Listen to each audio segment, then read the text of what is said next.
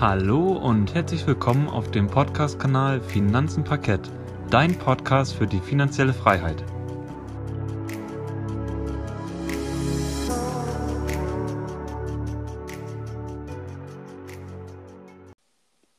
Schön, dass du wieder eingeschaltet hast bei unserem Podcast Finanzen Parkett. Dieser Podcast wird dir präsentiert von Yannick und von Gerrit. Und unser Ziel ist es, die Aktienkultur, aber auch die private Altersvorsorge in Deutschland aktiv zu fördern, um mit unserem Podcast immer mehr Zuhörer zu erreichen und für dieses Thema zu begeistern.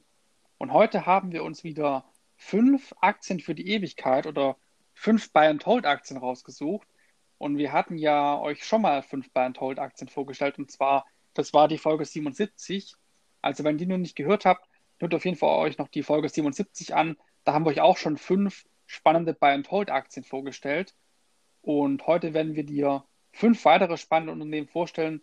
Und ich würde sagen, Gerrit, fang doch direkt mal an mit dem ersten Unternehmen, was wir uns jetzt nochmal rausgesucht haben. Ja, das erste Unternehmen, das ist Visa. Ich denke mal, viele Karteninhaber, also Visa-Karteninhaber dürfen das natürlich dann auch damit verbinden können. Und Visa ist sowieso aus der Corona-Krise natürlich jetzt bisschen mehr hervorgegangen, aber da gehe ich gleich nochmal drauf ein. Ich gehe jetzt erstmal darauf zurück, auf das Gründungsjahr. Und zwar wurde Visa 1958 gegründet und kommt aus der Branche Zahlungsdienstleistungen, wie zum Beispiel auch Mastercard oder PayPal, nur mal ein paar weitere zu nennen.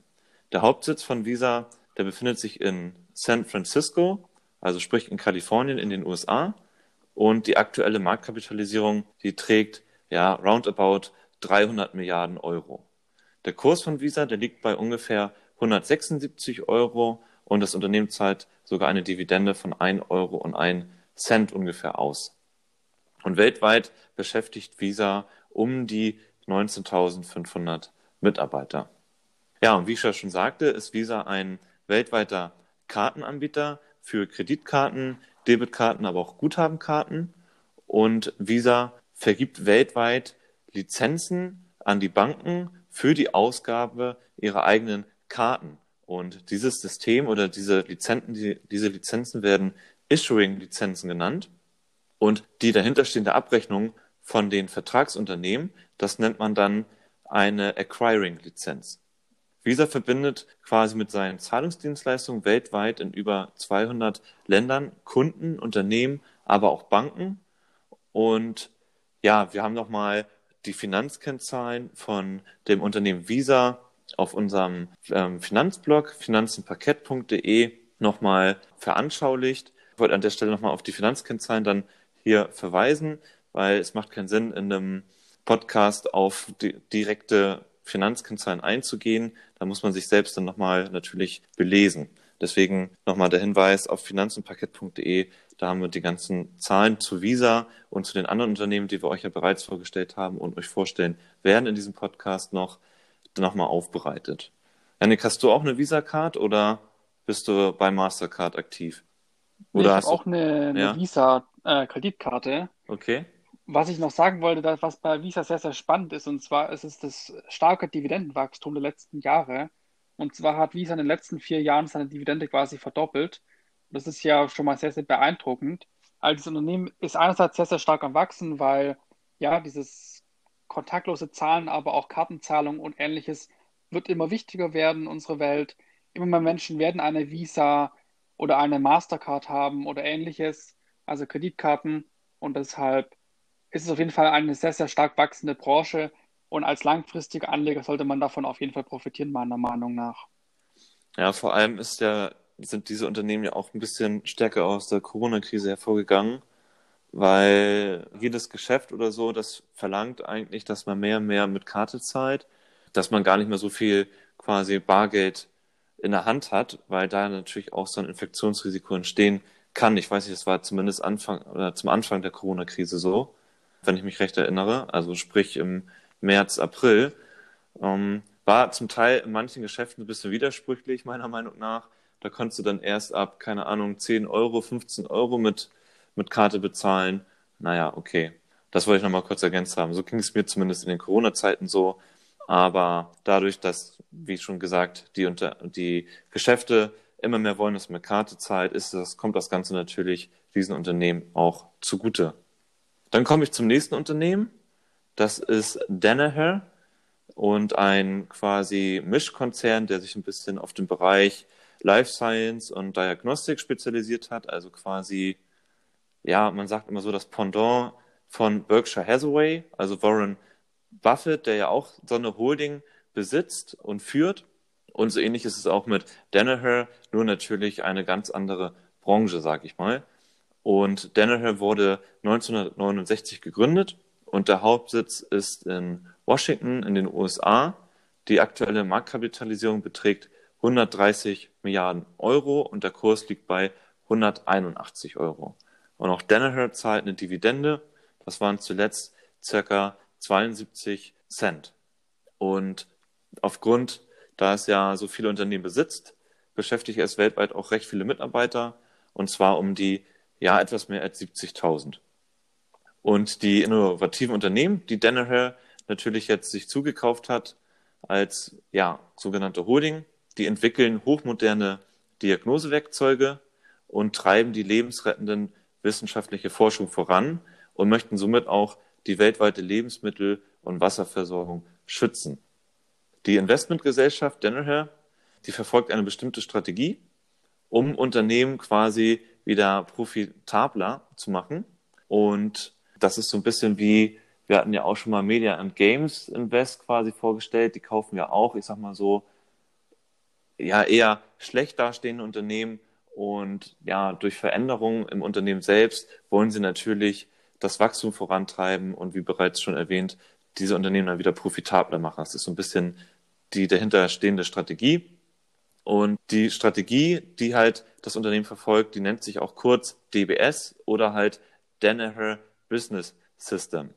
Und da ist dann auch quasi dieses Logo ein bisschen abgebildet von, oder ist abgebildet von Danaher. Und was ich so interessant finde, ist, wenn man sich mal die einzelnen Punkte von diesem Danaher Business System durchliest, dann ist vor allem Keizen mir aufgefallen.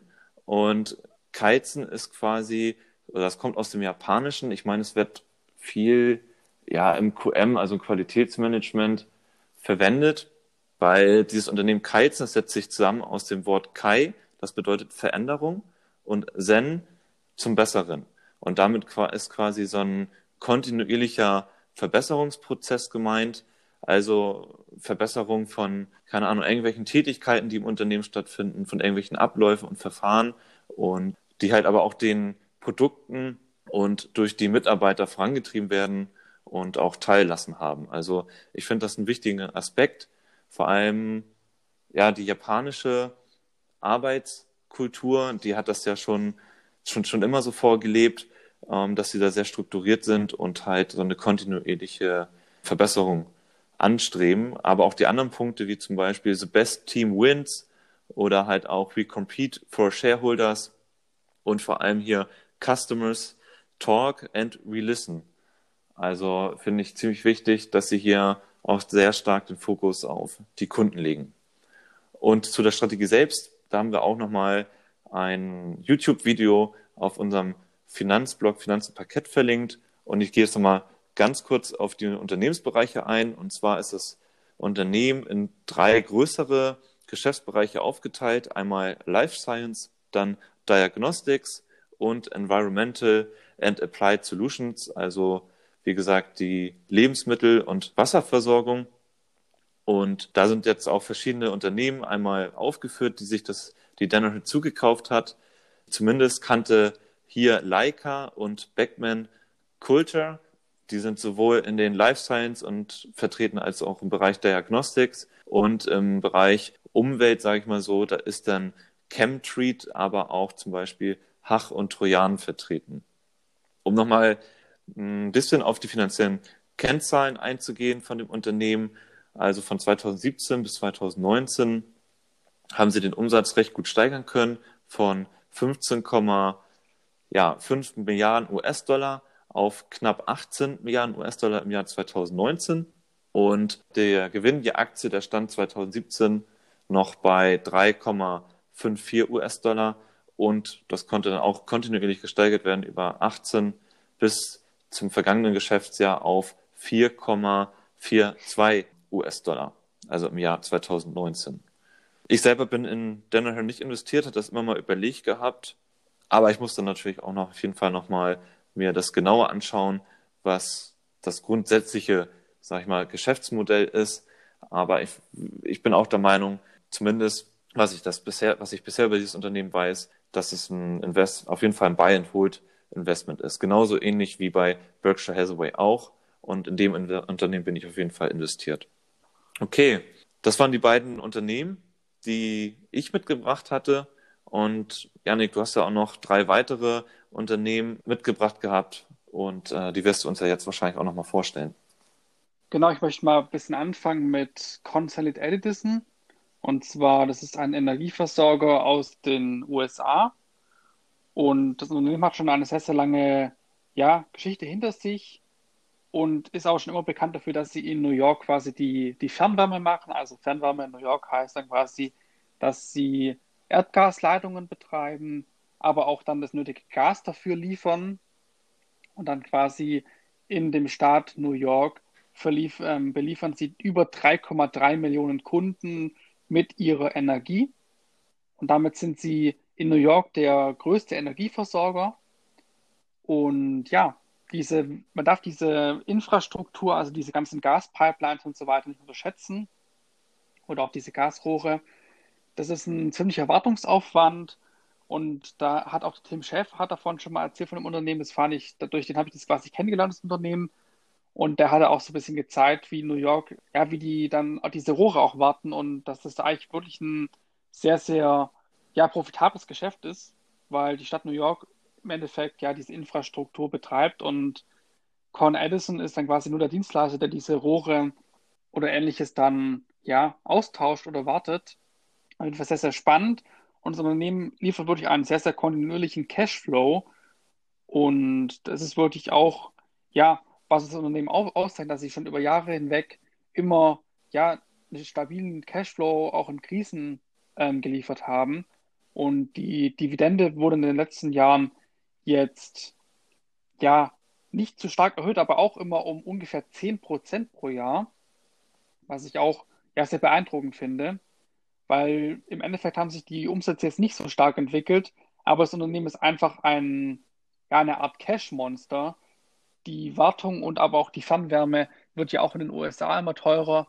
Und deswegen kann ja Con Edison hier sein Cashflow immer und immer weiter ausbauen und ich glaube auch, dass das Thema Erdgas uns noch viel länger begleiten wird, als wir überhaupt denken werden, weil viele denken immer, dass es die erneuerbaren Energien, dass es ja der goldene Pfad ist, aber meiner Meinung nach muss man das die ganze Energie auch irgendwo speichern und da scheitert es bei den bei den meisten Unternehmen oder auch ja, bei momentan noch, weil die Batterien nicht so leistungsfähig sind. Man kann überlegen, ob man Wasserstoff nimmt als Speicher. Aber das Thema Erdgas ist halt 24-7 verfügbar. Ne? Und ich habe ja schon die Infrastruktur, ich habe ja schon die Rohre und die Pipelines. Und ich glaube auch der Warren Buffett hat ja auch letztens ähm, ein paar Erdgas-Pipelines gekauft. Ich weiß nicht mehr, von Duke Energy oder so. Kam doch da eine Nachricht, oder? Gerrit? Ja, ich glaube schon. Ja. Genau, da hat er ja auch per Erdgas-Pipelines mhm. gekauft. Also der Warren Buffett wird ja auch wissen, was er da macht, weil Erdgas ist jetzt ja nicht so, dass man das in fünf bis zehn Jahren wahrscheinlich nicht mehr benutzen wird. Ich glaube, dass es auf jeden Fall noch uns sehr, sehr lange begleiten ja, wird. Definitiv. Und Erdgas ist ja eigentlich auch eine sehr, sehr saubere Sache im Gegensatz zum Schweröl und anderen, ja, oder einem Kohlekraftwerk oder ähnlichem. Also das Erdgas ist da wirklich noch so mit das sauberste für die Umwelt. Aber natürlich die, das Thema erneuerbare Energien wird natürlich dann trotzdem weiter zunehmen und auch immer wichtiger werden. Da habe ich auf jeden Fall auch nochmal ein Unternehmen im Depot oder eher gesagt nicht im Depot, sondern jetzt hier, dass ich euch, dass ich dir, dass ich dir vorstellen möchte, lieber Zuhörer, aber gleich dazu mehr. Ja, also Con Edison ist für mich wirklich ein sehr, sehr spannendes Unternehmen und ich will mir das auf jeden Fall auch nochmal persönlich anschauen, weil es ist auch für mich so ein klassisches Buy-and-Hold-Investment, auch mit, mit geringem Risiko, muss man wirklich sagen, weil ich meine, die Pipelines oder auch das Erdgas und so weiter, das ist ein wirklich sehr, sehr stabiles Geschäft. Und Con Edison ist ja nicht nur in dem Erdgasgeschäft tätig, sondern sie sind auch in der Stromversorgung tätig. Und da beliefern sie über 330.000 Kunden in New York. Und sie sind auch im Bereich der erneuerbaren Energien stark am Expandieren. Und das ist für mich sehr, sehr interessant, weil das Unternehmen ja dann wirklich beide Welten vereint und damit ist es ja auch wieder auch ein Wachstumstreiber im Endeffekt. Und deswegen möchte ich mir das Unternehmen auf jeden Fall nochmal genauer anschauen. Also auf jeden Fall sehr, sehr spannend. Und man kann auch jetzt schon sagen, dass das Unternehmen mittlerweile auf Platz 7 der größten Unternehmen in Amerika für erneuerbare Energien ist. Also die sind da auch sehr, sehr stark im Thema erneuerbare Energien mittlerweile schon tätig und expandieren hier stetig weiter. Ja, da möchte ich jetzt mal zu, man kann fast sagen, einem Konkurrenten kommen, nur dass der in anderen Staaten tätig ist, nämlich Next Era Energy. Ich glaube, die Aktie dürfte wahrscheinlich mehr Leuten bekannt sein als jetzt die Con Edison Aktie. Das ist auch ein US-amerikanischer Energieversorger, aber auch Energieproduzent. Und das Unternehmen beliefert über 5 Millionen Kunden in den USA mit Strom. Und ja, das Unternehmen haben wir euch ja bereits schon in einem Podcast genauer vorgestellt, nämlich in dem Podcast also in der Podcast-Folge 21, da haben wir euch Next Era Energy einmal vorgestellt und auch nochmal die Finanzkennzahlen für dich analysiert und auch nochmal interpretiert genau, was unsere Meinung ist und ob wir in Next Era Energy investieren würden.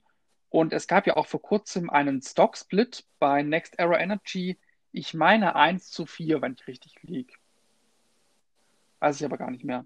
Aber es gab auf jeden Fall vor kurzem einen Stock-Split, weil der Aktienkurs doch schon relativ heiß gelaufen ist und jetzt liegt er wieder bei ungefähr 65 Euro, also bei ungefähr einem Viertel, wo er dann vorher lag. Ja, das Unternehmen beliefert Kunden mit Wind, Sonnen, Erdgas, Atom- und Kohleenergie. Also sie haben da noch ein sehr, sehr breites Portfolio und das Thema Erdgasenergie macht wie bei Con Edison auch noch den größten Teil aus, obwohl man immer denkt, Next Aero Energy ist total die erneuerbare Energie, ja, und dass die nur erneuerbare Energien anbieten. Aber ja, da haben sie wirklich ein sehr, sehr gutes Branding gemacht, meiner Meinung nach. Ich habe am Anfang auch gedacht, dass sie wirklich nur sich auf erneuerbare Energien konzentrieren, weil es ja dieses Next Era heißt. Aber das Thema Erdgas ist bei denen auch noch sehr, sehr stark vertreten und auch Kohle und Atomkraft, sodass quasi eigentlich diese Wind-Sonnenenergie ja auch einen, einen gewissen Teil ausmacht, wahrscheinlich sogar mehr wie bei Con Edison, aber trotzdem überwiegen die anderen drei ja, Energieproduzenten noch sehr, sehr stark. Und ja, wie ich ja schon gesagt habe, das Erdgasgeschäft liefert momentan den größten Teil am Strommix von Next Era Energy, aber der Anteil an erneuerbaren Energien wird auch hier in den nächsten Jahren immer weiter steigen und jetzt vor allem auch durch den US-Präsidenten Joe Biden. Er hat ja schon zu seinem, ja, zu den Wahldebatten versprochen, dass er das Thema erneuerbare Energien mit zwei Billionen US-Dollar fordern möchte.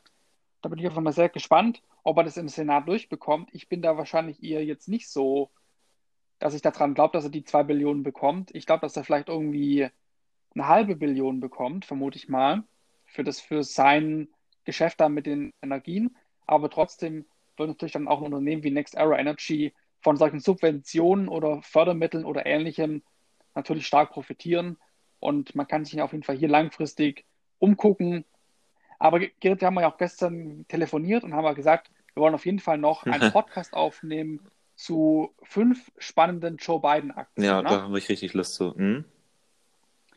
Genau, da werden wir auf jeden Fall auch nochmal genau drüber reden, dann, welche Aktien wir jetzt konkret, ja, welche Aktien wir kaufen würden. Natürlich wollen wir euch noch keine Anlageberatung betreiben, aber man kann es natürlich auch noch ein bisschen drauf armen. Ich meine, ein US-Präsident ist für vier Jahre da, wobei ich glaube, dass der Joe Biden wahrscheinlich auch keine zweite, zweite Amtszeit machen wird. Entweder er überlebt es nicht oder er wird nicht mehr gewählt. Ich weiß es nicht genau. Aber ich vermute mal, dass er acht Jahre uns erhalten bleibt. Aber trotzdem kann man für die nächsten vier Jahre ja solch ein Investment ja auch mal kurzfristig betreiben. Ne? Ja. Wenn man jetzt da sieht, ey, der Joe Biden, der fördert genau die und die ähm, Stelle. Vielleicht macht es dann der Nachgänger auch, dass er das weiter fördert. Wer weiß. Ne? Ja. Und deswegen kann man da auf jeden Fall mal einen Blick drauf werfen. Und deswegen haben wir da schon mal einen Podcast geplant in der Richtung. Genau. Also seid auf jeden Fall da gespannt. Ja, zu Next Era Energy gibt es noch zu sagen, dass sie insgesamt vier Tochtergesellschaften verwalten. Und ja, einmal gibt es da noch eine Tochtergesellschaft, die heißt Next Energy Resources. Und die betreibt mehr als 150 Wind- und Solarparks in 36 Bundesstaaten. Und sie sind auch in vier Provinzen in Kanada tätig als Unternehmen ist ja auch sehr, sehr breit diversifiziert, was jetzt ja die geografische Lage angeht von ihren Wind- und Solarparks. Ja, dann möchte ich noch zu den anderen vier Tochtergesellschaften einmal kommen. Und zwar haben wir Florida Power Light Company. Die sind quasi der, ja, wie sagt man, der Stromnetzbetreiber oder die beliefern halt die Kunden, diese 5 Millionen Kunden in Florida mit Energie. Dann gibt es noch Gulf Power. Ich glaube, das war damals diese, diese, dieses Erdgasgeschäft oder irgendwas anderes noch. Ich weiß nicht mehr genau. Hört auf jeden Fall nochmal den Podcast rein, da haben wir euch das genau erklärt. Folge 21 war es. Ja, genau, Folge 21. Ja, Gulf Power versorgt auch nochmal mehr als 460.000 Kunden in Nordwest Florida. Und dann gibt es noch die Nord Next Era Energy Resources. Da habe ich euch schon erklärt, dass die ja Wind, Solar, Atomkraftwerke, Gaskraftwerke, Pipelines und das Batteriespeichergeschäft von Next Era Energy betreibt. Dann gibt es noch Next, Next Era Energy Partners. Das ist auch, ja, das ist ein extra Unternehmen an der Börse. Tun sich noch mehr auf das Thema erneuerbare Energien konzentrieren. Also wenn man nur in erneuerbare Energien investieren möchte, dann kann man auch in diese Next Era Energy Partners Aktie investieren. Und ich möchte jetzt auch wieder auf den Finanzblog für, ja, verweisen, finanzenparkett.de, das ist ja unser Blog. Da haben wir nochmal die Finanzkennzahlen von Next Era Energy für dich aufbereitet, lieber Zuhörer. Also schaut auf jeden Fall gerne rein. Ja, dann möchte ich auch schon zur letzten Aktie kommen. Und ich glaube wahrscheinlich, dass es auch so eine sehr, sehr bekannte Aktie ist für Buy and Hold, nämlich Colgate Palmolive. Und das Unternehmen ist ja dafür bekannt, dass es schon durch zwei Weltkriege eine Dividende bezahlt hat und dass es wirklich, ja, ein absolut stabiles Unternehmen ist und immer schöne Cashflows erwirtschaftet und auch, ja, jetzt nicht mehr so stark wächst wie ein Tech-Unternehmen, aber trotzdem immer stetig ein Stück wächst durch seine starke Markenpräsenz weltweit. Und das Unternehmen ist ja in dem Bereich Konsumgüter tätig und wurde 1806 gegründet, also wirklich ein sehr, sehr altes Unternehmen mittlerweile schon und der Hauptsitz ist in New York.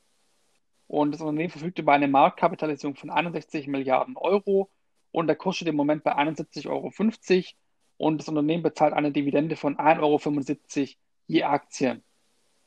Ja, Colgate Palmolive ist der weltgrößte Hersteller von Zahnpasta und Zahnbürsten und deshalb macht das Thema Zahnpasta und Zahnbürsten auch 46 Prozent am Gesamtumsatz aus weltweit. Und Nebenprodukte, ja, für den oralen Bereich stellt das Unternehmen auch noch Tiernahrung her, Reinigungsprodukte und Körperpflegeprodukte, aber auch Shampoos und Seifen. Und Colgate Palmolive ist global sehr, sehr breit aufgestellt und ist in nahezu allen Märkten vertreten. Mich erinnert Colgate so ein bisschen an Procter Gamble. Das ist ja auch so eine Art Gesundheitsunternehmen und auch Konsumgüterunternehmen. Also die beiden kann man ja auch schon ja, die sind in einer sehr, sehr ähnlichen Branche tätig, würde ich mal sagen. Kann man auch sehr, sehr gut vergleichen. Und die Marken des Unternehmens verfügen über einen hohen Bekanntheitsgrad. Ich kann mal ein paar Marken nennen, zum Beispiel Colgate, Elmex, Meridol ist, glaube ich, so eine Mundspülung. Die habe ich auch schon mal benutzt, die finde ich gar nicht so schlecht. Dann gibt es noch Palmolive, das sind Shampoos und Seifen und ähnliches. Ajax gibt es, kenne ich jetzt nicht. Sanex, ich glaube, das kenne ich, ich weiß nicht. Und Fluffy. Kann, kannst du noch irgendeine von den Marken kennen? Nee, nicht die du zum Schluss genannt hast. die sind mir auch nicht so bekannt. Aber ja, wahrscheinlich sind die auch in den USA. Die, die Shampoos ganz klar und ähm, die Zahnpasta, genau. Ja. Ja, das Unternehmen, habe ich ja schon gesagt, hat sehr, sehr bekannte Marken und gehört zu den Dividendenaristokraten und zahlt seit 1895 jedes Jahr eine Dividende. Also ist ein absoluter Dividendenkönig sogar schon. Und Zudem sind die Dividenden seit 30 Jahren im Schnitt um 10 Prozent per annum erhöht worden. Also das ist auch sehr, sehr beeindruckend, wie Colgate hier seine Aktionäre Jahr für Jahr mit steigenden Umsätzen, Gewinnen ja, vergütet. Und die Dividende ist im Endeffekt ja auch dann so ein bisschen ja, das Markenzeichen von Colgate. Genau, aber wenn ihr mehr über die Finanzkennzahlen wissen wollt, würde ich euch auf jeden Fall nochmal empfehlen, auf unserem Blog finanzenparkett.de vorbeizuschauen. Da haben wir nochmal die Finanzkennzahlen aufbereitet. Und den Link zu dem gesamten Artikel haben wir auch nochmal in den Podcast-Show Notes vermerkt. Genau. Ja, da haben wir jetzt wieder fünf weitere spannende Unternehmen aus dem, ja, aus der Buy and Hold, ja, aus dem Buy and Hold Bereich dir vorgestellt. Und für mich sind es alles Unternehmen, die ich langfristig persönlich halten würde, aber klar, natürlich musst du dir auch deine eigene Meinung bilden, ob du auch der Meinung bist, dass dieses Unternehmen geeignet sind für Buy and Hold. Wir können hier nur Vorschläge machen und dir Tipps geben. Wir können aber hier keine Anlageberatung machen. Die Risiken für das Investment muss natürlich dann selber tragen. Und klar sind Aktien, aber auch ETFs und ähnliches mit Risiken verbunden, sonst wird es auch keine Rendite geben. Deswegen muss sich dann natürlich jeder selber mit den Risiken beschäftigen. Aber für mich sind es absolut solide Unternehmen und auch solide Investments, die jetzt nicht nur in den nächsten fünf Jahren eine Bedeutung haben, sondern auch in den nächsten zehn bis zwanzig Jahren eine Bedeutung haben. Und ich glaube, Gerrit, da kannst du mir wahrscheinlich zustimmen in dem Bereich. Da stimme ich dir definitiv zu, ja. Auf jeden Fall. Ja, und das Thema Energieversorgung, aber auch das Thema Investmentgesellschaften wird uns wahrscheinlich noch mehrere hundert Jahre ähm, begleiten. Aber auch zum Beispiel ein Unternehmen wie Visa, das wir dir vorgestellt haben.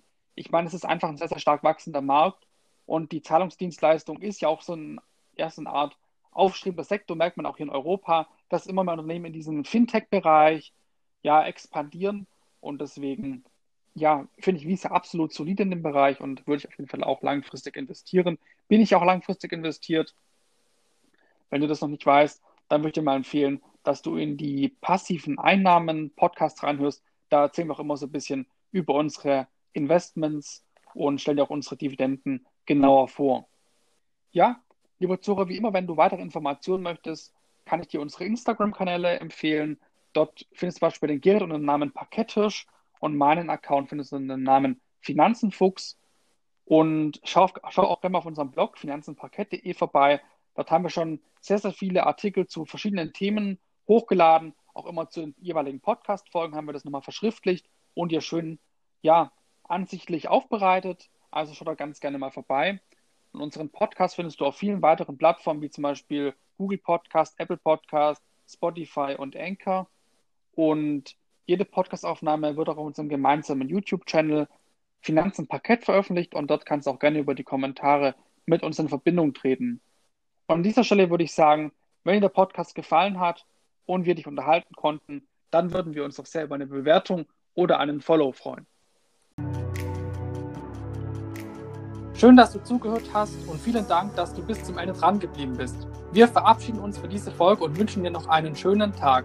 Mach's gut und weiterhin viel Erfolg auf dem Weg zur finanziellen Freiheit. Bis zum nächsten Mal und auf Wiederhören.